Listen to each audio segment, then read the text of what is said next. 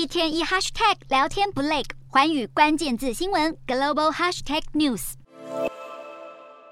距离美国期中选举只剩约一周的时间，全美早已陆续展开提前投票。美国总统拜登也在手头族十八岁孙女娜塔莉的陪伴下，在家乡德拉瓦州威明顿市提前投下神圣的一票，和孙女互相贴上我已投票的贴纸。拜登投完票也不忘替民主党参议院候选人拉票，并针对众议院议长裴洛西的丈夫遇袭一事，再次痛批前美国总统川普和他的支持者造成社会对立。拜登预料将把握选前最后一周的时间，走访各州冲刺民主党选情。不过，由于他的支持度盘旋低点，助选时可能不会太高调。前美国总统奥巴马也重返政治舞台，为各个民主党候选人拉票。不料，他二十九号在底特律为密西根州候选人站台时，两度遭到民众闹场打断。不过，奥巴马马上借题发挥，表示当前的美国政治越来越缺乏对话与尊重。尽管民主党大咖积极跑行程拉票，从博弈市场的压注和民调分析都能看出民主党的动能持续减弱，共和党的声势则是不断壮大。有民调分析网站推估，共和党拿下参众两院的几率是百分之四十七，民主党保住参院，共和党拿下众院的几率是百分之三十四，民主党保有两院多数席次的几率只有百分之十九，而共和党赢得参院，民主党赢得众院的几率则不到百分之一。